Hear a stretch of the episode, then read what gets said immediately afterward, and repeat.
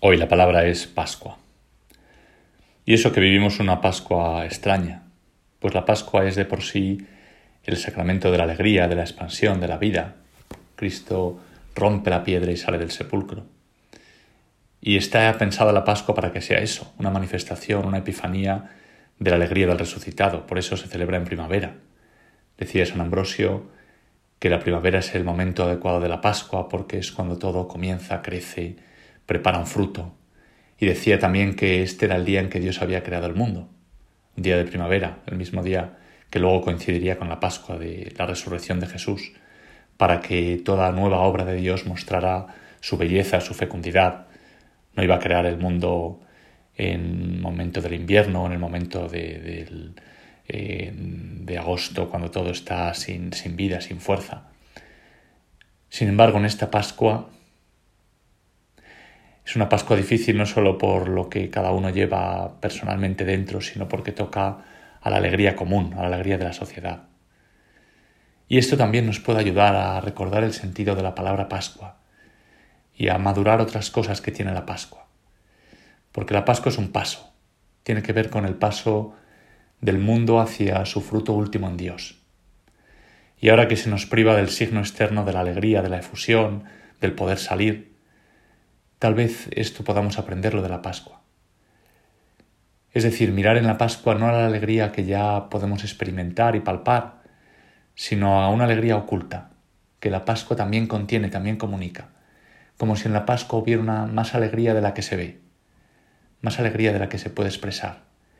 Y esa alegría es la que hoy nos toca descubrir. En una carta al obispo Januario, San Agustín le explicaba lo que era el triduo y le decía que todo en el triduo habla del gran paso, del paso de las cosas a Dios. Y ponía el ejemplo de la luna llena, que precisamente eh, coincide con la celebración del triduo pascual. Decía que cuando la luna está llena es el momento en que está más lejos del sol. A partir de ese momento se va a empezar a acercar al sol, a la luz del sol. Y va a ir retirando su luz de las cosas terrenas, la luna. Y dice, por eso es el momento de la Pascua, el momento en que también nuestra vida va acercándose más a la luz del sol, que es la luz de Dios, va desapareciendo para el mundo y acercándose más a la alegría de Dios, siguiendo a Cristo en su paso al Padre. La epístola que leemos hoy dice, buscad las cosas de arriba donde está Cristo. Este es el paso de la Pascua, el paso de las cosas de abajo a las cosas de arriba, donde está Cristo sentado a la derecha de Dios, como la luna que se acerca al sol y a su luz. Pero atención, estas cosas de arriba no es sólo la realidad espiritual, porque lo que está arriba en la Pascua es el cuerpo de Cristo. Y esta es la novedad del mensaje cristiano, que el paso de la Pascua no es sólo el paso de lo carnal a lo espiritual, sino el paso de la carne que no tiene a Dios, una carne egoísta cerrada sobre sí, a la carne que vive en Dios, la carne del resucitado. Es una carne que vive completamente para el amor de Dios y para el amor de los hermanos que reconoce con gratitud las relaciones que le han sido dadas y se pone a construirlas. Por eso la Pascua nos llena de esperanza también por el curso del mundo, de nuestras relaciones, de nuestras familias, tan amenazadas por la pandemia. Este paso de la Pascua no nos dice da igual, todo pasa, abandona tu interés, tan da igual porque la pandemia lo va a destruir todo, no, no importa, sino que nos dice este mundo enfermo tiene esperanza. La enfermedad no es su destino, ni la muerte. Y tu familia, tu trabajo, tus relaciones, tu vida social, la vida de toda la sociedad, está llamada también a buscar las cosas de arriba porque ese es su destino, el cuerpo de Cristo resucitado.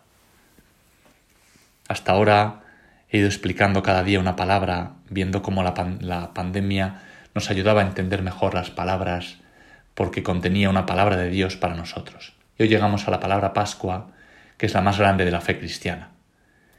En Pascua ha sonado una palabra nueva, que es la alabanza del resucitado al Padre. El grito de gratitud y de alegría de Cristo ante el Padre que le ha llamado fuera de la tumba.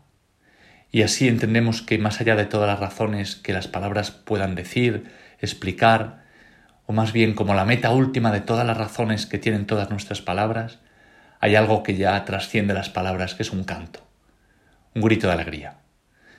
este es donde maduran al final las palabras. Aleluya. El canto de la alegría. San Agustín al final de su ciudad de Dios lo expresa así, diciendo lo que haremos cuando lleguemos también todos nosotros resucitados al Padre. Una alabanza a Dios. Dice, allí, en el cielo, descansaremos y contemplaremos. Contemplaremos y amaremos. Amaremos y alabaremos. He aquí lo que haremos al final, y lo haremos sin final.